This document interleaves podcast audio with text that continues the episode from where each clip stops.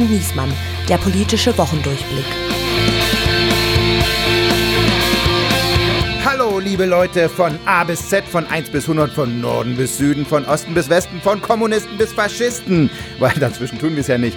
Hier sind wir wieder, euer liebes, gutes, altes Redaktionsnetzwerk Deutschland. Nee, tut mir leid, ich weiß nicht, wer mir hier den Sprechzettel von Matthias Döpfner hingelegt hat. Mein Name ist Steven Geier und begrüßen Sie mit mir die al denteste Nudel des RND, Andreas Niesmann. Hallo Steven, danke für diese Begrüßung.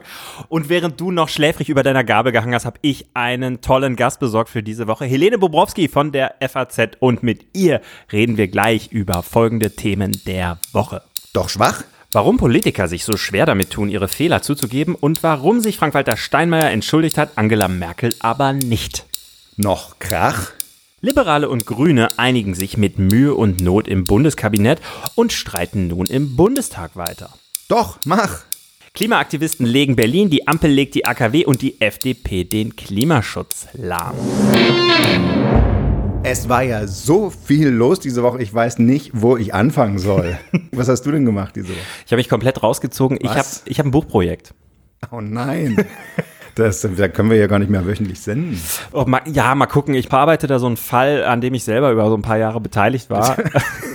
das, das soll so ein Schlüsselroman werden. Mhm, mh. Mein Hauptcharakter habe ich mir ausgesucht, das ist so ein mittelalter Typ. Ja, der ist so ein bisschen zu klein, ein bisschen zu dick, nicht besonders clever, nicht wirklich lustig. Also einigermaßen talentfrei, hat es dafür aber doch relativ weit gebracht. Er ist im Hauptstadtjournalismus unterwegs, mhm, äh, ist ja irgendwie so in so einer Halbführungsposition. Äh, und dann hat er Riesenglück gehabt in seinem Leben, hat er einen Typen aus dem Westen getroffen, also der ist Ossi, ja.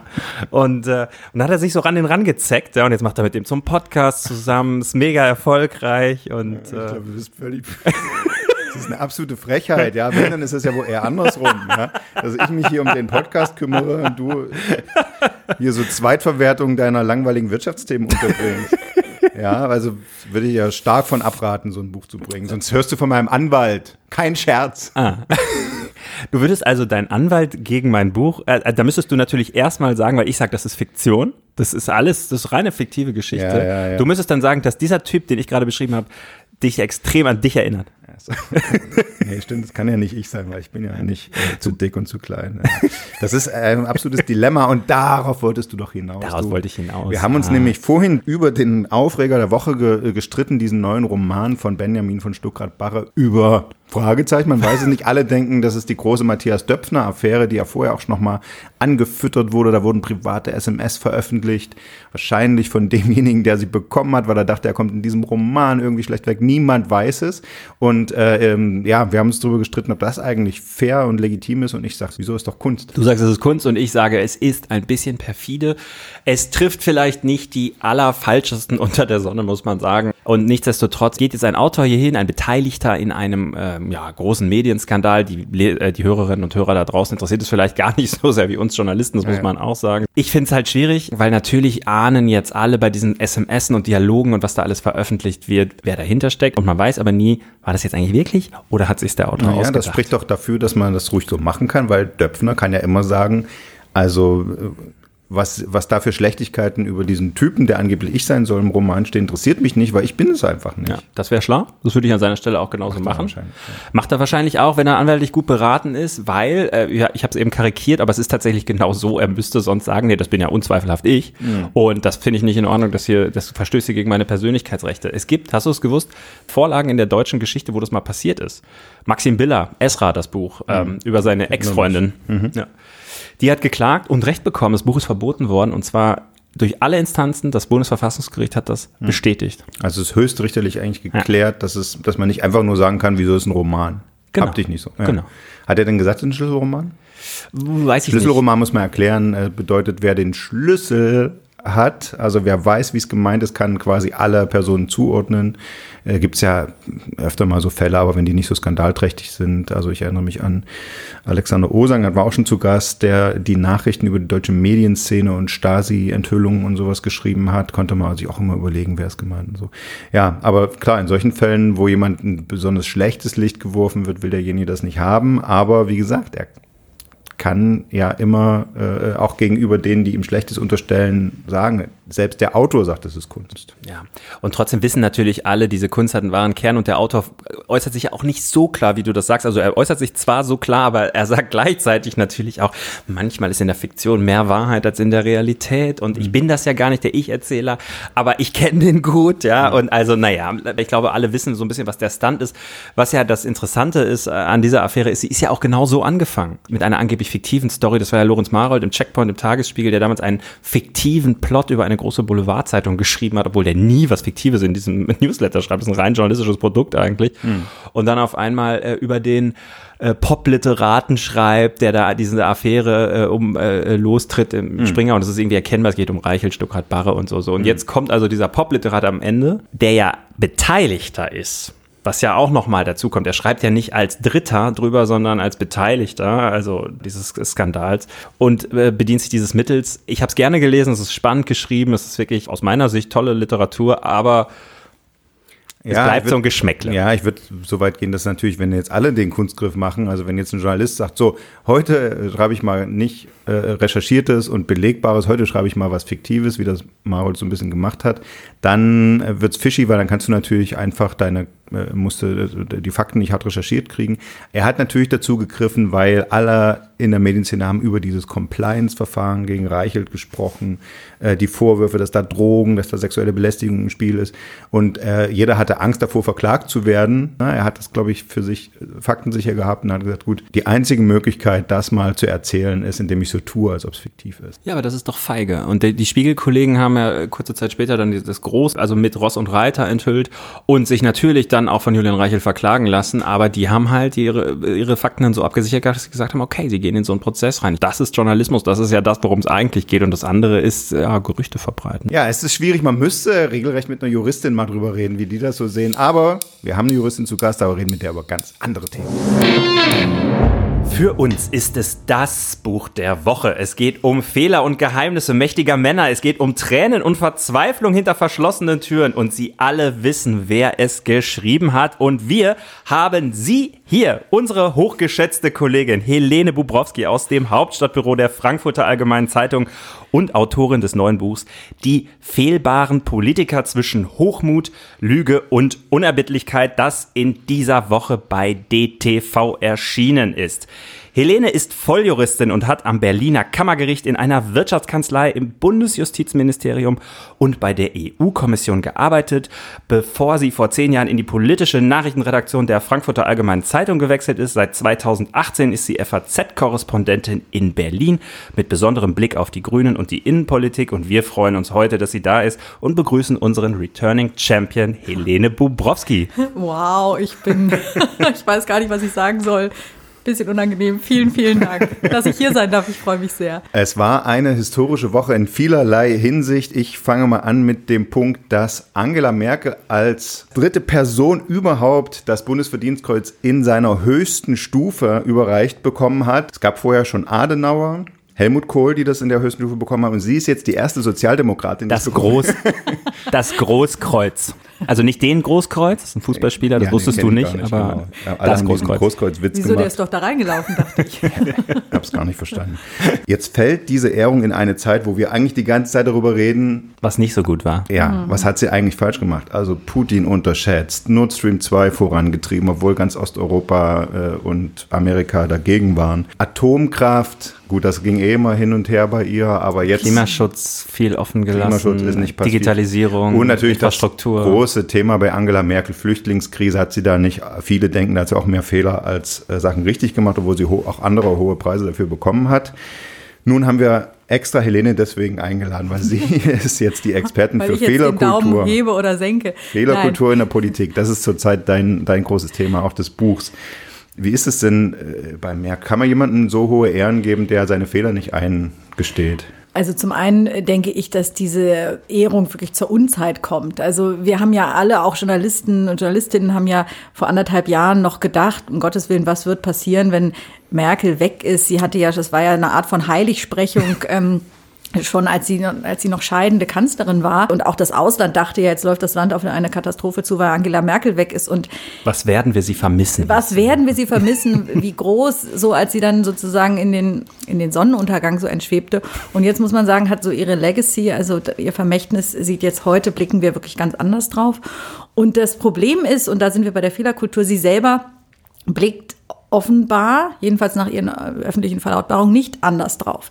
Also sie zeigt in der Rückschau eigentlich wenig Diskursivität, würde ich sagen. Also sie stellt sich ja diesen Debatten zum Beispiel über die Russlandpolitik im Grunde nicht. Sie hat in ihrem ersten Auftritt dazu gesagt, ich habe nichts falsch gemacht und es gibt überhaupt gar keinen Grund, sich zu entschuldigen. Wohlgemerkt, nachdem Bundespräsident Steinmeier gesagt hatte, wir haben Fehler gemacht und wie er dann sagte, ganze Generation oder eine ganze Generation von Politikern muss sich an die Aufarbeitung jetzt machen, kam kurz drauf die Replik von Angela Merkel, also jedenfalls ich nicht. Ja. ähm, interessant ist insofern und auch, das hat bei mir einige Störgefühle ausgelöst, äh, dass Frank-Walter Steinmeier jetzt in seiner äh, Laudatio, in seiner Begründung für, für die Verleihung dieses Preises mit ausgerechnet, dass damit begründet, dass Angela Merkel so selbstkritisch sei und so dazu in der Lage sei, sich selber zu korrigieren und das auch transparent zu machen. Die Beispiele, die er dann genannt hat, waren irgendwie die Atomkraft und das liegt ja jetzt wirklich schon sehr weit zurück, also 2011 und auch da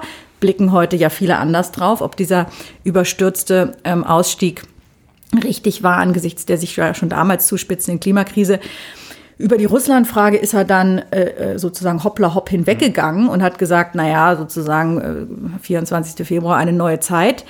Und selbst wenn man sagt, es ist eine neue Zeit, heißt es ja nicht, dass man sich nicht mit dem, was davor passiert ist, auseinandersetzen muss. Nicht nur kann, sondern muss. Und das hat sie nicht getan. Und das finde ich, deswegen hinterlässt einen das. Und gerade weil Steinmeier, der ja mit dieser Politik auch sehr eng verknüpft war, ja. entsteht noch zusätzlich der Eindruck, als nutze er jetzt diese Preisverleihung, um sich ein Stück weit auch noch mal selber reinzuwaschen. Mhm. Deswegen insgesamt würde man sagen, das hätte jetzt wirklich nicht sein mhm. müssen. Ich hatte genau das gleiche Gefühl mit der Zeit, aber dann hat Steven, der ja das Präsidialamt bei uns betreut, mir erklärt, der Steinmeier steckte in der Zwickmühle, der musste es jetzt machen.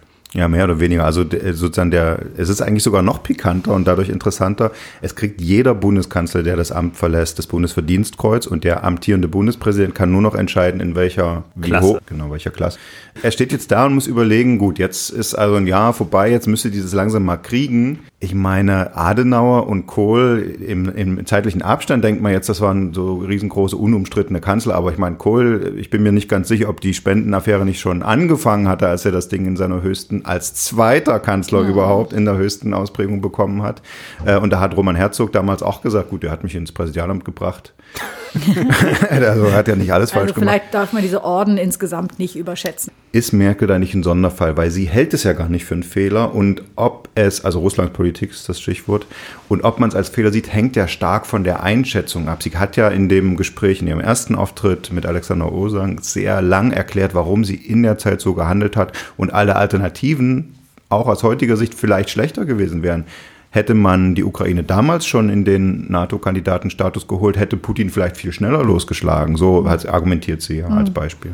Natürlich ist es, und das ist auch habe ich in meinem Buch auch, auch ähm, erklärt, es gibt natürlich keine feststehende Definition, was ein Fehler ist und was keiner ist. Es gibt keine Instanz, die verbindlich festlegt, was ein Fehler ist und übrigens noch nicht mal Gerichte. Ich glaube, in der Russland-Frage kann man jetzt nicht einfach es dabei bewenden lassen, als Bundeskanzlerin zu sagen, ich sehe es aber so und fertig aus. Ich glaube schon, und das finde ich ist auch der Unterschied ähm, zu Frank-Walter Steinmeier, dass man gerade, wenn man 16 Jahre lang Verantwortung getragen hat, wenn man bestimmte Entscheidungen getroffen hat, die ähm, sich eben in der Rückschau ähm, einerseits als dramatisch erweisen, andererseits, wenn man aber mal zurückgeht und auf die Lage damals schaut, eben auch sieht, du hast es angesprochen, wer damals schon gewarnt hat, warum man auf die Osteuropäer nicht gehört hat, warum man auch auf Frankreich mit den Warnungen gegenüber Nord Stream nicht gehört hat und so weiter, warum man sich in diese Abhängigkeit vom russischen Gas gegeben hat, diese Moskau-Connection, die äh, am Werk war, hat sozusagen frei walten und schalten lassen, ist es, glaube ich, auch eine Art von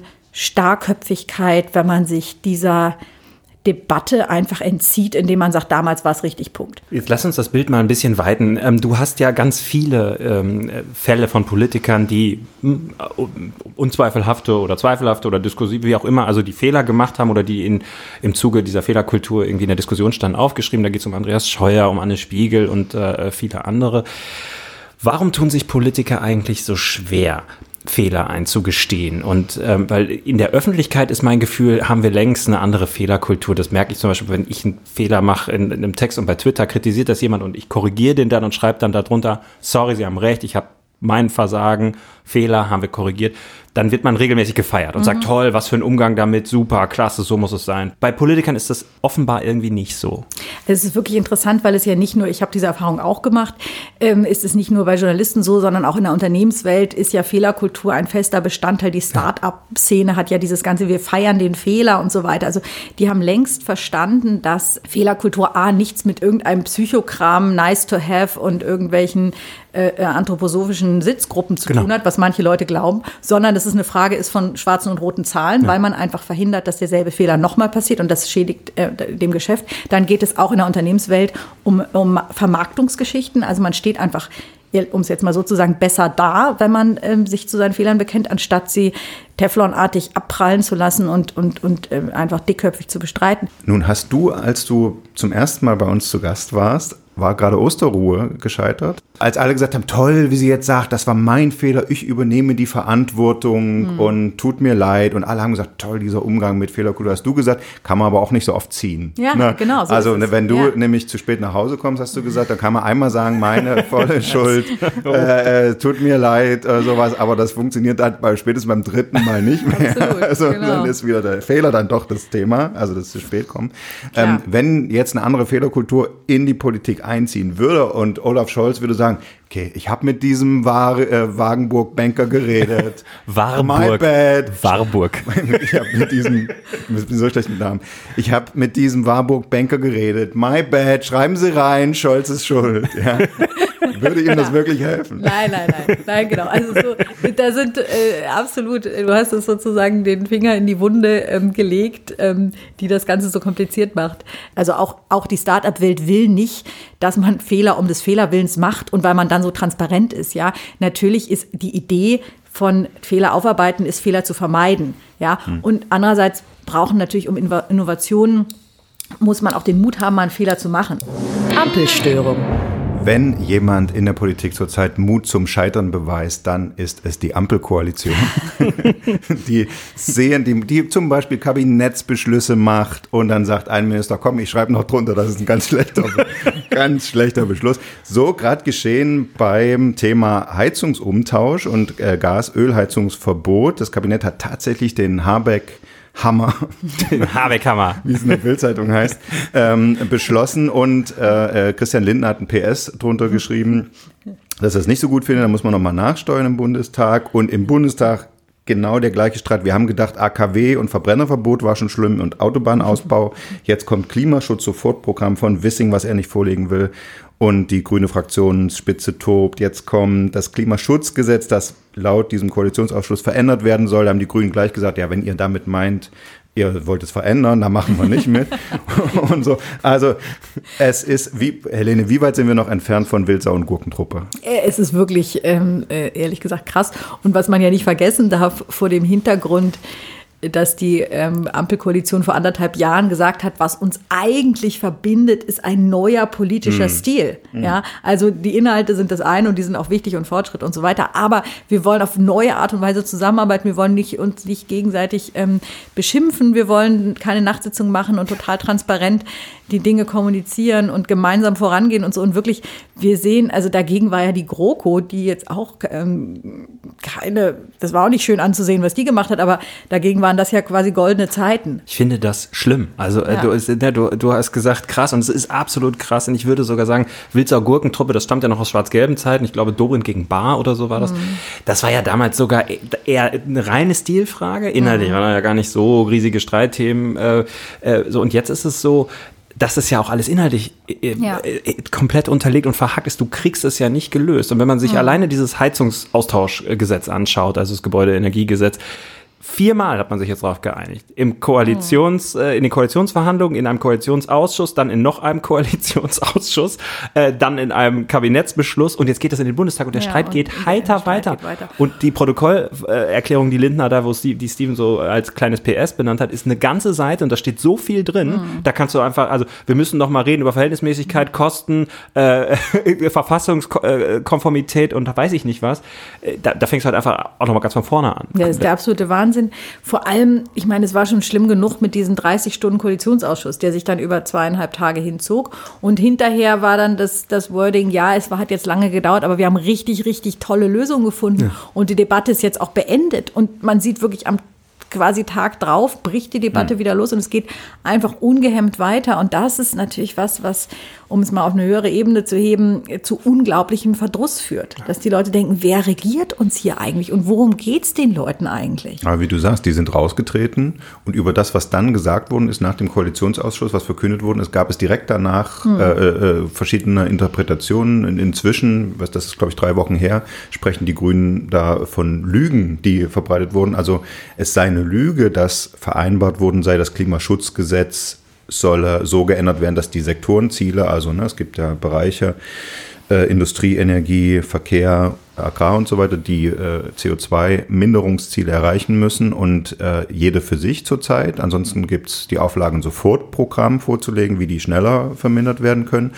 Und das soll so geändert werden, dass es auf die Summe ankommt und auch seltener überprüft wird, alle zwei Jahre nur. Und die Grünen sagen, nee, also so haben wir das nicht vereinbart. Und deswegen muss zum Beispiel der Verkehrsminister, von dem wir diese Woche erfahren haben, dass er zum zweiten Mal in Folge die Ziele massiv verfehlt hat, nämlich den CO2-Ausschuss gesteigert statt reduziert, also sie irgendwie in die verkehrte Richtung marschiert.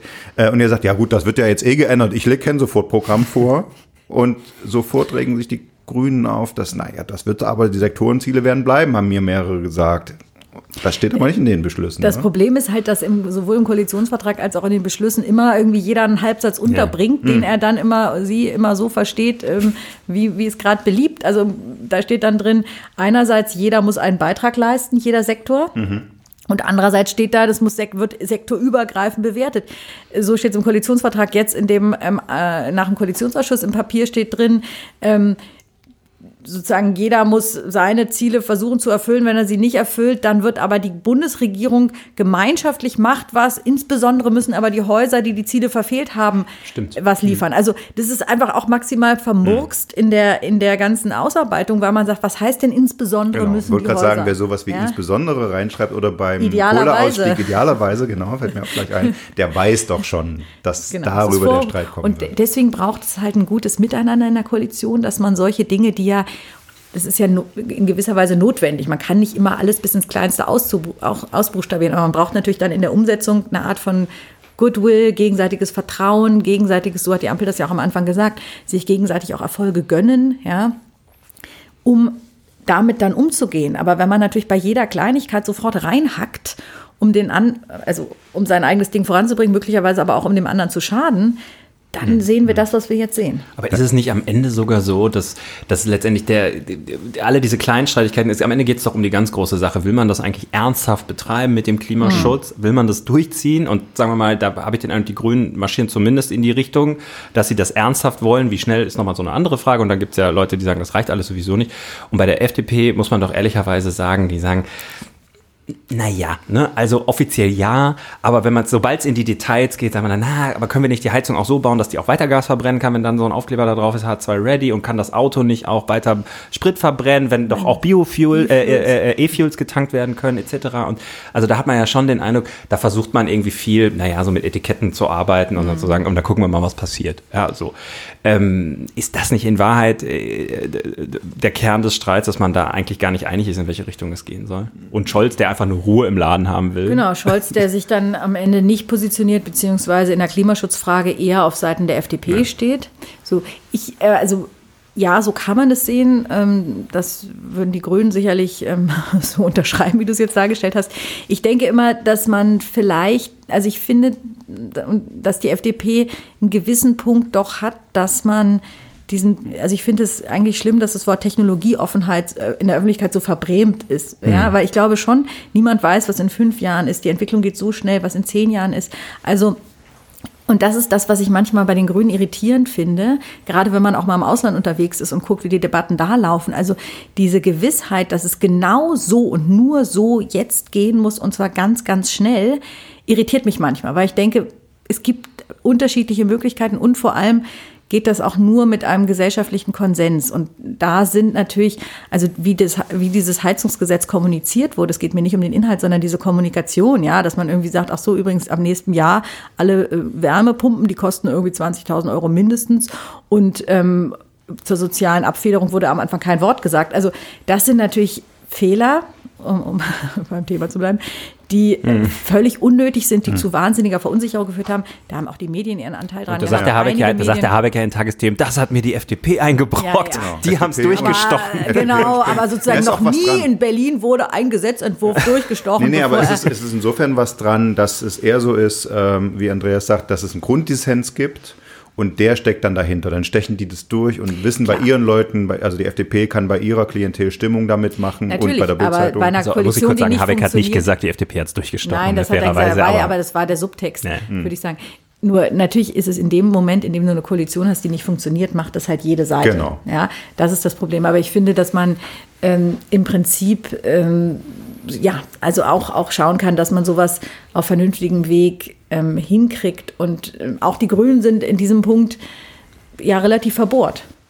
Was glaubt ihr? Hält, also hält die Koalition? Wahrscheinlich ist die Antwort jetzt ja, irgendwie ziehen die es durch. Aber so diese Idee, die Scholz mal hatte und dann wir treten ja an, nicht für vier, sondern für acht Jahre und die Ampel macht weiter. Sozialdemokratisches Jahrzehnt. Hm. Keine weiteren Fragen. Frontverlauf.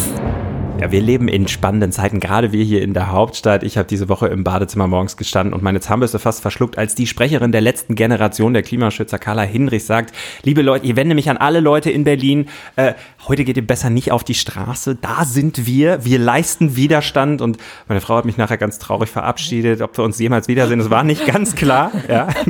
ähm, ich habe es dann aber doch erstaunlich äh, unbehelligt ins Büro geschaffen und habe einen Kollegen äh, von uns äh, dann dahin geschickt zum Mariannenplatz, wo die die sich treffen wollten. Das ist ja irgendwie auch äh, in Kreuzberg ne, historisch, also für so einen Umsturz kein schlechter Treffpunkt, sagen wir mal.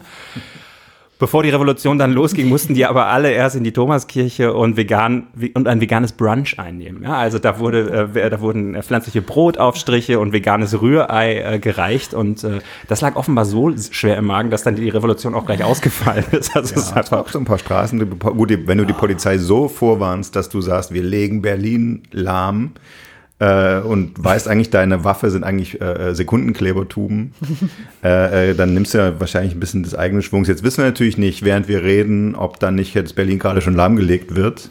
Wobei ich ja denke, wenn die äh, Streiks der Lokführer und der im Flugverkehr und sowas äh, losgehen am Ende der Woche. Das wird schmerzhafter werden als das. Also irgendwie Deutschland ja. wird ein bisschen lahmgelegt und wahrscheinlich gibt es verschiedene äh, Faktoren. Die einen streiken, ja. die anderen mhm. streiken auch und die dritten und jetzt haben wir, und trotzdem haben wir alle ja gelernt, irgendwie, das ist ja das einzig Gute von dieser verfluchten Corona-Pandemie. Ich, ich, arbeite dann halt an dem Tag von zu Hause. Genau. Ja. Also jeder kann das jetzt, jeder weiß, wie es funktioniert und das ist, äh, und dann spart man sich halt den Verkehrsweg und dann. Ich glaube, das ist, äh, das ist, glaube ich, der Denkfehler, den die letzte Generation macht, dass die denken, sie können quasi Chaos und Unmut, quasi wie früher bei Lokstreiks und sowas auslösen, indem die Straßenverkehr blockieren und dann ich weiß nicht, wie ganz wie die Denkfigur ist, wenn der Pendler sich aufregt, äh, äh macht Scholz dieses, die wollen ja so ein Bürgergesellschaftsrat hm. für zur Klimaneutralität bis 2030 erpressen. Also sozusagen wie der Sprung vom genervten Pendler zu Scholz ist, der, die, der quasi den, die Arbeit des Bundestags einstellen lässt und dafür einen Bürgerrat installiert, ist mir jetzt noch nicht ganz klar. Aber ich glaube schon, die Prämisse ist falsch. Besser wäre, sich doch wirklich dann vor dem Bundestag, vom Kanzleramt und in Brüssel vor der EU-Kommissionszentrale festzukleben, damit du wenigstens die nervst und den Eindruck bei denen erwächst, es gibt einen hm. großen Unmut über die verfehlten Klimaziele, oder? Ja, ja. Also das ist natürlich äh, für, für in der Breite der Gesellschaft hochgradig kontraproduktiv. Und auch die Grünen gehen ja auf maximale Distanz. Selbst Fridays for Future, auch Fridays for Future die, die, der, der, nette Arm der Klimaaktivismus. Ja, die sagen halt, also so geht's nicht. Ist das die Falle, in der wir jetzt sitzen für die nächsten zehn Jahre? Also, dass wir so in Wellenbewegungen Klimaschutz gut oder schlecht finden? Also quasi ein heißer Ja, Sommer. Genau, Hitzesommer kommt. Hitzesommer kommt, paar Waldbrände und dann sagen alle wieder, oh, Das Ahrtal rutscht ab. Die Gärten verdorren und alle sagen, wir müssen was fürs Klima tun und dann Ja, zack, auf jeden Winter, Fall wird das so sein. Du- Wintergaspreise steigen und dann sagen alle sofort wieder, oh, wir aber müssen Kohlekraftwerke anschalten. Und jetzt haben wir so einen kalten April und alle sagen, und es regnet die ganze Zeit und alle sagen, erzähl mir jetzt bitte nichts mehr vom vertrockneten Brandenburg. ist das, ist das jetzt, das ist die Falle, Da oder? musst du mal Winfried Ja. Kretschmann fragen, ob man an die Macht kommen kann, wenn man in einem günstigen Augenblick gerade Wahlkampf hat. Ne? Der wäre ja ohne Fukushima nie äh, Ministerpräsident äh, geworden. Ne? Hat die Chance nicht bekommen, sich da zu bewähren, weil das hat er, glaube ich, aus Sicht seiner Landsleute. Und ich glaube tatsächlich, die Grünen haben ja immer das Problem gehabt, es war das grüne Phänomen, immer äh, wenn keine Wahl war, ganz hoch in den Umfragen. Der, der Spiegel macht Titelgeschichte die nächste Volkspartei. Da waren Trittin und Künast auf dem Titel damals. ja, die Älteren erinnern sich nicht. Und äh, äh, dann, wenn die Wahl kommt, dann kommt wieder hier, was jetzt die FDP gerade gespielt hat. Die sagt, übrigens, das wird uns was kosten, da wird man da eingreifen, die Gasheizung nochmal angucken und, und so oder so wird es uns ja was kosten. Auch die vermeintlichen Alternativen, äh, CO2-Preisdeckel und sowas. Äh, und dann stürzen die Grünen wieder ab. Ne? Ja, äh, ich meine, das Problem mit der Energiepolitik, ich bin da keine Expertin, aber das, was ich gelernt habe, ist, dass man diese Entscheidungen ja langfristig treffen muss und dass deswegen diese kurzfristigen Korrekturen total schädlich sind, abgesehen davon, dass sie wahnsinnig teuer sind. Deswegen ist es immer wichtig, irgendwie einen Pfad weiterzugehen. Und ich glaube, ja, dass es verschiedene Möglichkeiten gibt, einerseits in diesem Hochtechnologie-Industrieland für Energiesicherheit zu sorgen und andererseits die Klimaschutzziele zu erreichen. Ja, das ist äh, schwierig, aber es geht. Ähm, es ist nur, wenn man dann immer nach Stimmungen fragt und dann sagen die Leute mal AKW plus, mal sagen sie AKW schlimm und dann immer sozusagen darauf sofort reagiert, wie das jetzt auch Markus Söder wieder Ja. tut, dann ist man, glaube ich, einfach wirklich schlecht beraten, weil diese Eine Grabesrede Fragen- gehalten hat vor ISA 2, das war schön, oder? so, und weil diese Fragen halt nicht sich in zwei Monaten dann äh, äh, entscheiden, sondern das sind immer Weichenstellungen für die nächsten 10, 20 Jahre. Das riecht nach Ärger. Helene, du beobachtest die Grünen schon länger beruflich. Ähm, deswegen kennst du auch Annalena Baerbock noch aus der Zeit, wo sie noch nicht mal Kanzlerkandidatin war, geschweige denn gescheiterte Kanzlerkandidatin. Jetzt ist sie ja Außenministerin. Und was ich mich frage, sie wollte ja Außenministerin. Das war ja der Deal mit Habeck. Wenn sie nicht Kanzlerin wird, wird er Vizekanzler und sie macht das Außenministerium.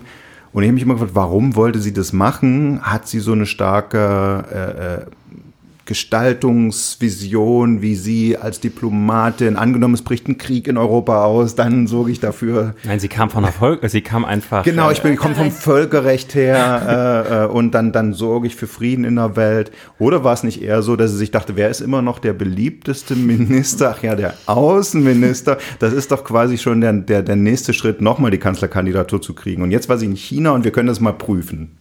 War das ein Auftritt für die Bühne und mit Blick darauf, äh, Beliebtheitswerte aufzupolieren und nochmal Außenministerin, äh, Kanzlerkandidatin werden zu können? Oder steckte da eine außenpolitische Vision dahinter? Also ich fand, der Auftritt in China war einer ihrer stärkeren Auftritte tatsächlich, weil sie in dieser China-Frage sehr klar ist und das finde ich ähm, richtig. Ähm, das, da haben ja die Grünen insgesamt eine klare Haltung, dass man nicht denselben Fehler, den man mit Russland gemacht hat, jetzt wiederholen darf und irgendwie sagen darf, wir sind total abhängig und was sollen wir denn jetzt tun? Jetzt müssen wir da irgendwie durch und bloß nicht zu sehr kritisieren. Das ist, ähm, würde ich sagen, der falsche Weg. Ähm, ich glaube, dass es wichtig ist, bei jedenfalls den Fragen, die die Sicherheit betreffen, ähm, unabhängiger zu werden, zu diversifizieren, irgendwie europäisch und innerhalb der westlichen Demokratien auch selbstbewusster zu werden und zum Beispiel Fragen wie 5G, ich meine, ist doch irgendwie absoluter Wahnsinn, dass wir in Europa nicht mehr in der Lage sind, trotz unserer diversen Technologiekonzerne, dieses, diesen Mobilfunkstandard zu einigermaßen vertretbaren Preisen und in einigermaßen ähm, zügig ähm, aufzubauen. So. Und dass man da in, in, ja, eine, eine Linie zeichnet und sagt, also das sind übrigens unsere Werte und nur weil wir mit euch Handel treiben, äh, geben wir die auch nicht so ohne weiteres auf. Das finde ich, ähm, das finde ich richtig und ich finde das bemerkenswert, dass jetzt aus der SPD, aus dem Seeheimer Kreis dieses Papier kam, wo sofort irgendwie sozusagen gewarnt wurde, dass sie eine Anti-China-Politik macht und all das. Hil- Hilft es denn, wenn Annalena Baerbock sich mit dem chinesischen Außenminister quasi bei der Pressekonferenz äh, Schmutzigkeiten zuwirft, die Stimmung immer schlechter wird? Zum Beispiel, wie gesagt, in Chinas Rolle als möglicher Vermittler im Ukraine-Krieg?